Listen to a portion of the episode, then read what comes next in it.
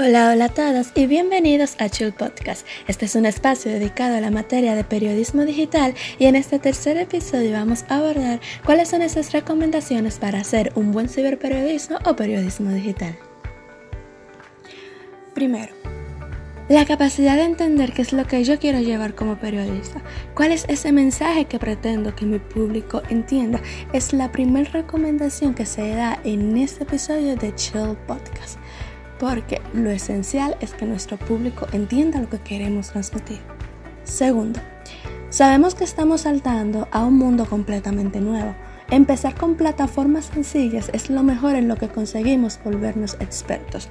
Más vale tener una información bien organizada, bien diseñada, en un espacio sencillo, que una información que no se entienda por la complejidad del espacio.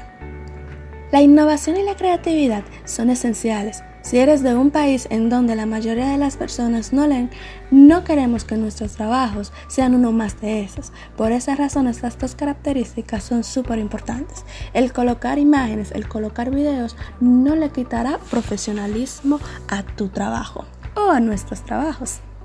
Dos características que son esenciales también son la claridad y la brevedad, que son otras recomendaciones que damos aquí en Chill Podcast. No solo el periodismo está saltando a esta era digital, todo el mundo lo está haciendo y por ende necesita estar informado.